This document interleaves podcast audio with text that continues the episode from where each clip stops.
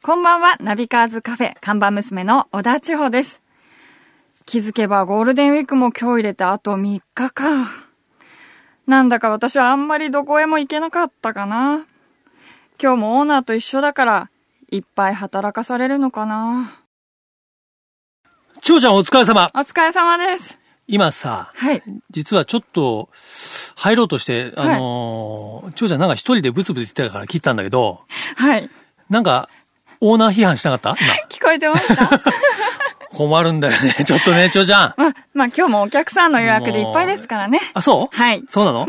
じゃあまあ、いいか。はいねちょっ。とまあ、看板娘効果もあるのかな。どうですかねそれは。ゴーそろルデそンウィろーク看板も娘もでも入れ替えるかな。え、なんでですか大丈夫ゴールデンウィークね、書き入れ時だから。はい、頑張ります。あと頑張っていきまし3ょう。日はい。えー、ということでね、今日のナビカーズカフェ、今日のメニュー、どうなってるか教えてくださいますか、ちょうちゃん。はい、オーナー、今日のメニューは、フォードマスタング50周年記念車についてです。はい。ね、え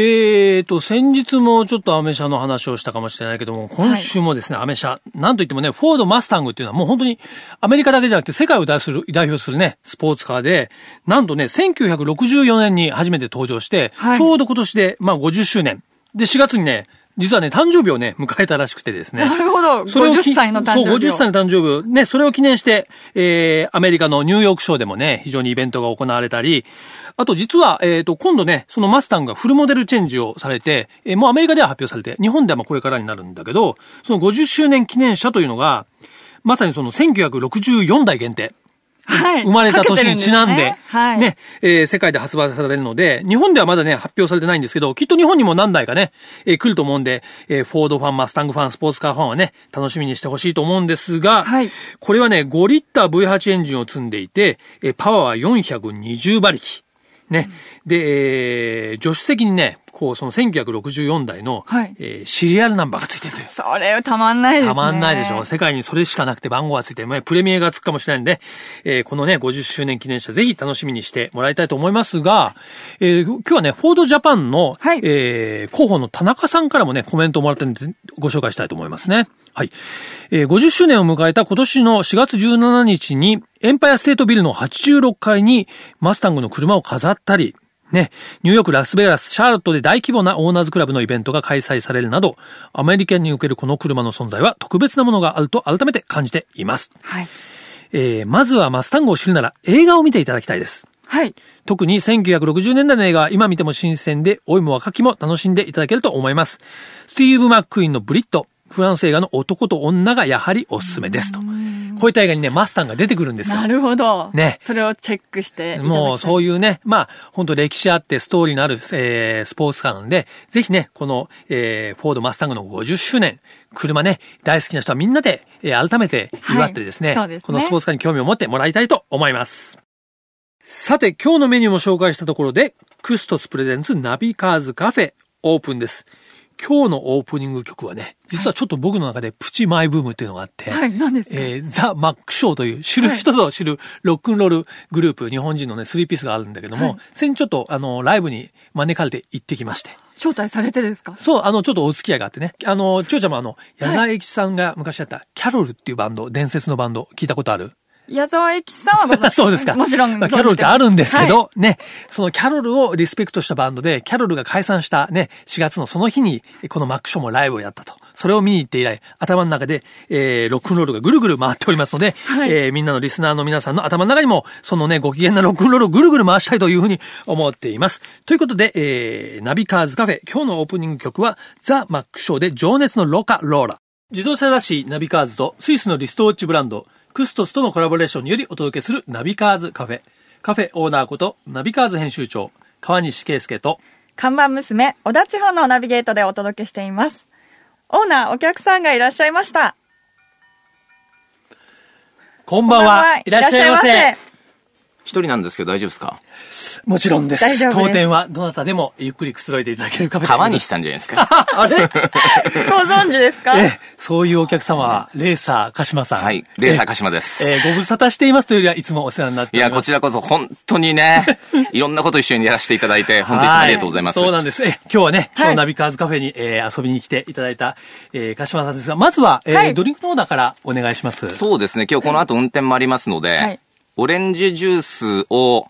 ウィルキンソンの炭酸で割っていただいて、ちょっとだけレモンを絞ってもらってもいいですか。オレンジジュースを炭酸で割割っ、ってて、少しだけレモンを入れてもらって。はい、レモンを絞わってかりました。あるよね、うちに成ね。功するかわかんないけど、成やって功みますするかわかんない。 ちょっとうまく分量をね、やっはい間違えないように、はい炭酸強すぎないようにお願いします、はねい、作ってきます。お願いします。じゃあちょっと看板娘がドリンクを用意している間に、えー、今日のね、お客様であります、レーサー鹿島さんのプロフィールをご紹介しますが、えー、レーサー鹿島さん、そのお名前の通りね、えーもちろんレーサーとして活動されているんですが、えー、もともと FM キーステーションの、えー曲アナ、プロデューサーを経て、えー現在ではジャンルを超えたマルチプロデューサーとして活躍され、国内外を飛び回っていらっしゃいます。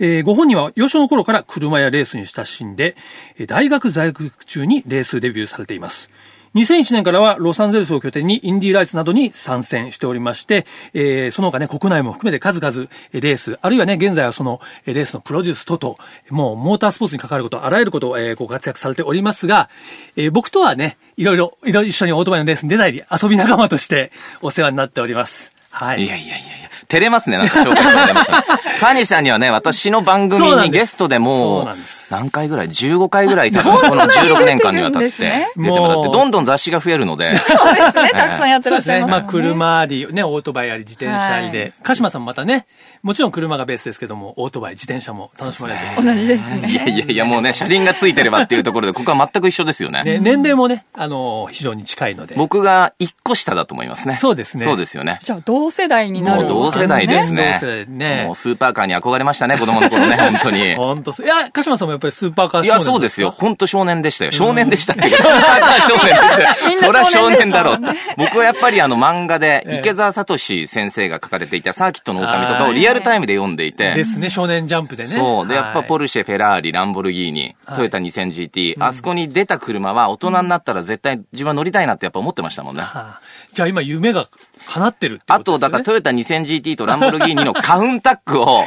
所有すればなんとか、その子供の時の 夢がね、叶う初期の夢は叶うんですけどね。ええね。でも鹿島さんもね、もう、あの、こう言っちゃあれで本職ですから、はいもう我々みたいなポットでとは違いますから、もう声の通りがね、全然違います違うし、ね。それでいプロて、すもんね、鹿島さん、まあ、ラジオスタイルありますけどもね、はいやっぱこうしてイケメンなんで、ルックいもやいいいしやいやねいやいや。もう本当に。はい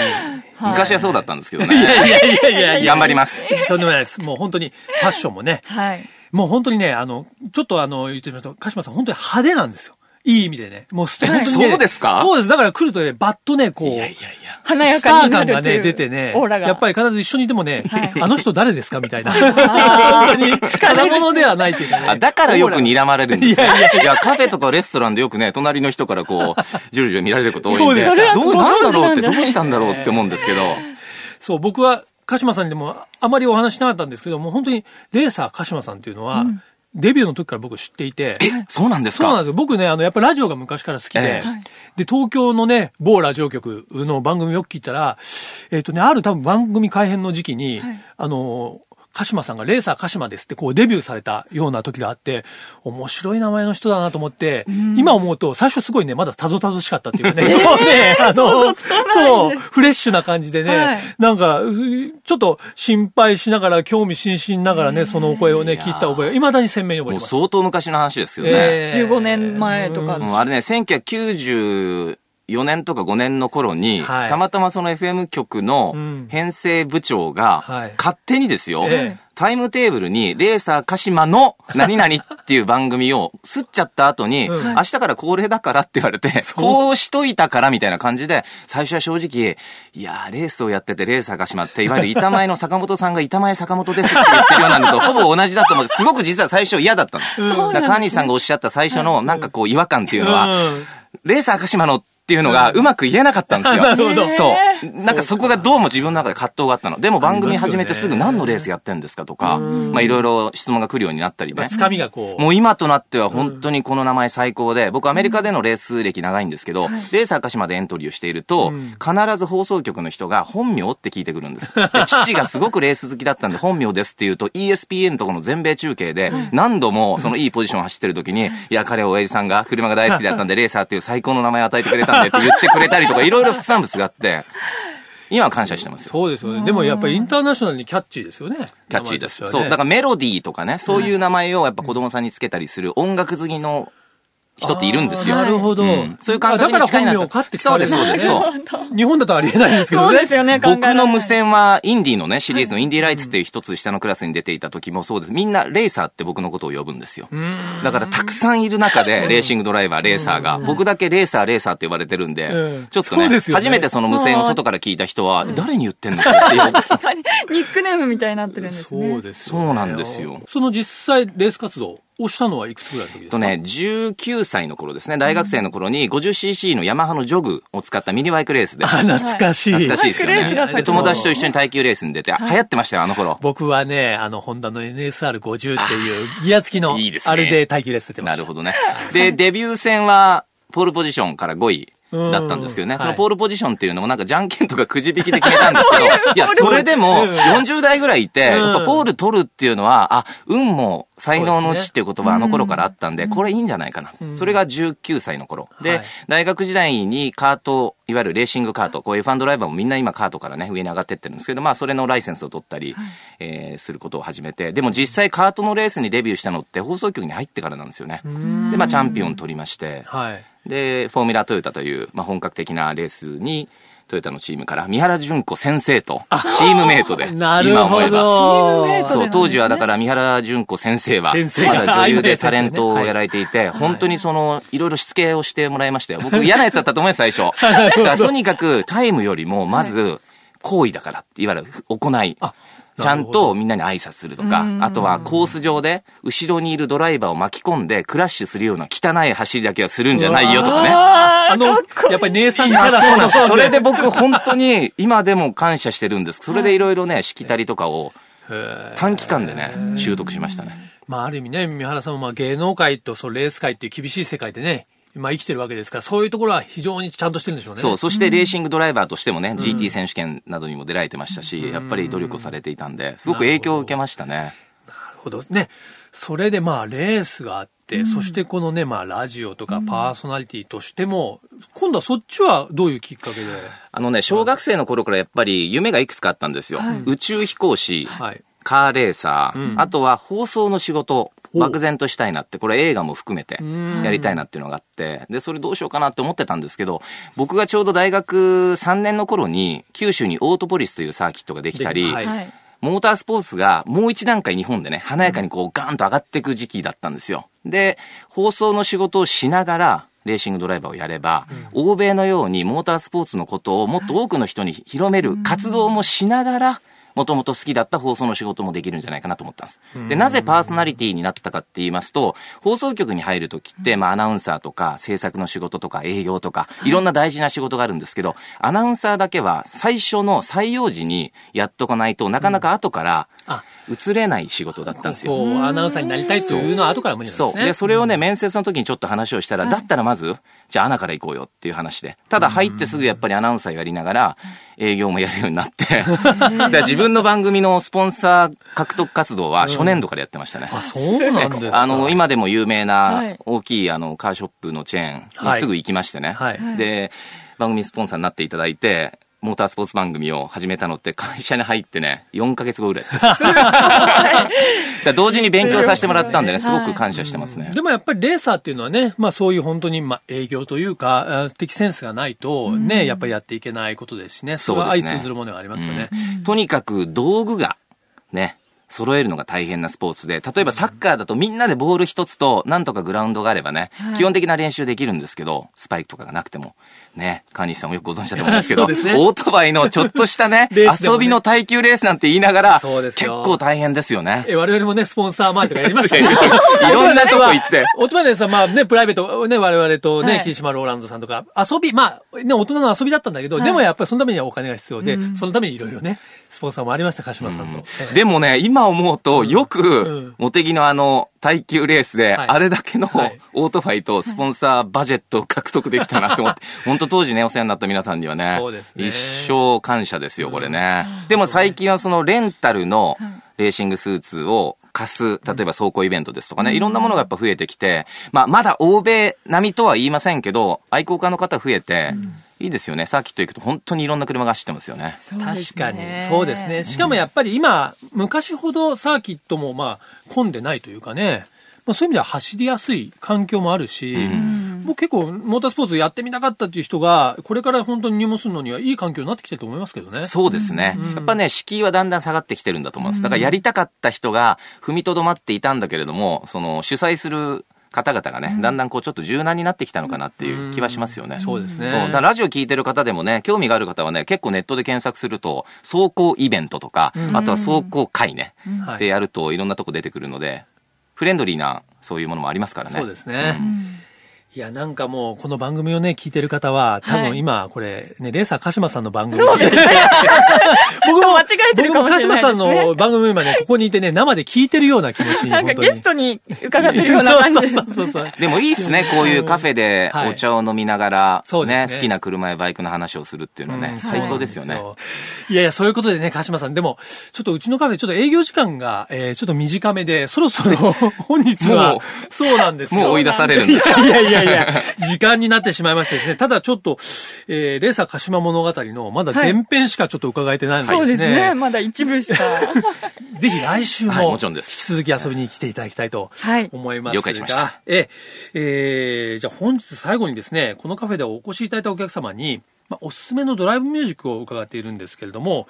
えー今日、鹿島さんに、えー、オーダーいただいているのはですね、ファレル・ウィリアムスのハッピーという曲なんですが、この曲をちょっとリコメンドというか、そうですね。まあこれあの本当に今グローバルでスーパーヒットで、もう世界各国でナンバーワン獲得してるんですけど、プロモーションビデオが24時間分あってね。うん。で、僕もロサンゼ拝見しまルスしたを中心に、はいえーいろんな方々が出て、ひたすら、まあ、手を叩いて踊ってるだけなんですけど、まあ、ハッピーの曲の歌詞自体がね、こうどんなことあっても元気でいこうよみたいな、とりあえず手叩きながらっていう歌詞なのと、あとはその PV に出てくるのが、僕のロサンゼルスの、まあ、自宅のアパートがあるんですけど、その近くのし結構知ってる界隈が出てるんで、見始めるとね、止まんなくなっちゃうんですよね。長者もう地元ロサンゼルスに自宅アパートがあるちょっとびっくりしましたね、今。一応ね、プールもついてるんですよ。 ええー、どんだけですか。ねえ台東区、ええロサンゼルス在住みたいな感じで、プロフィール上は。 かっこよかっこいいいなですね。 変なのわかりました。ではですね、その鹿島さんからいただいたリクエスト曲を聴いていただきながら、えー本日はお別れになります。えー本日のお客様、レーサー鹿島さんからのおすすめドライブソング、ファレル・ウィリアムスのハッピーをお聴きいただきたいと思います。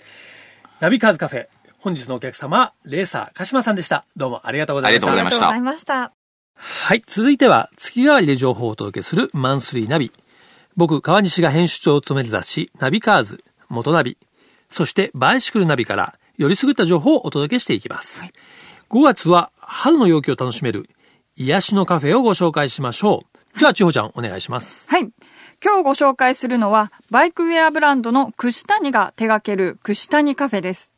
こちらのカフェは、旅の喜びを知る者たちへをコンセプトに、ライダーはもちろん、車で訪れる方も多い場所である箱根ターンパイクと椿ラインが合流する大観山に、去年の6月から期間限定でオープンしています。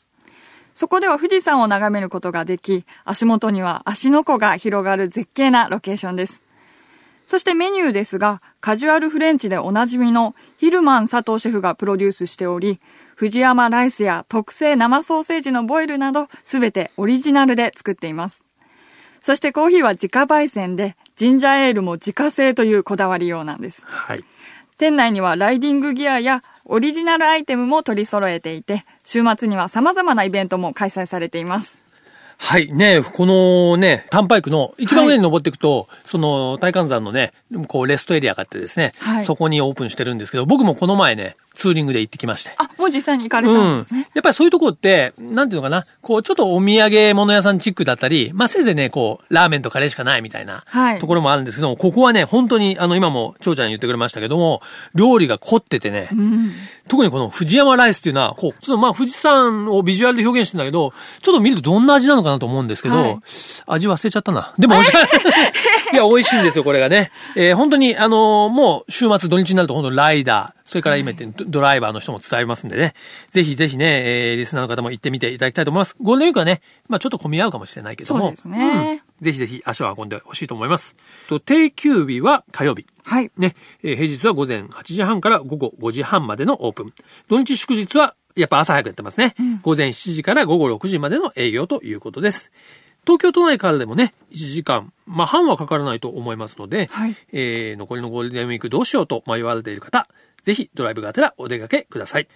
えー今週の火曜日6日、えーゴールデンウィーク最終日は営業しているそうです。クストスプレゼンツナビカーズカフェ、オーナーの川西圭介と、看板娘、小田地方でお送りしてきました。はい。今日はね、レーサー鹿島さんをお迎えして、はいまあ、さすがプロですね。本当ですもうね。。我々圧倒されて DJ とし見たてよね。も、レースとしても、もう両方プロですもんね。そう、本当に。まあ、ああいう人羨ましいは本当にいないんで、また来週もね、引き続き楽しい話を聞かせていただけるとはい思いますが、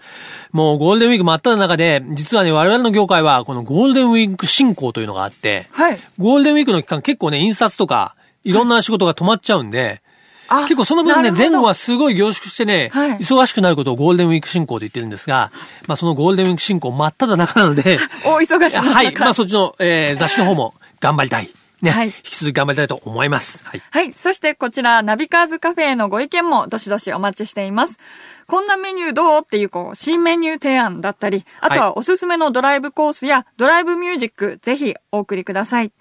カフェのアドレスは、ナビカーズアットマーク、fmfuji.co.jp、navicars アットマーク、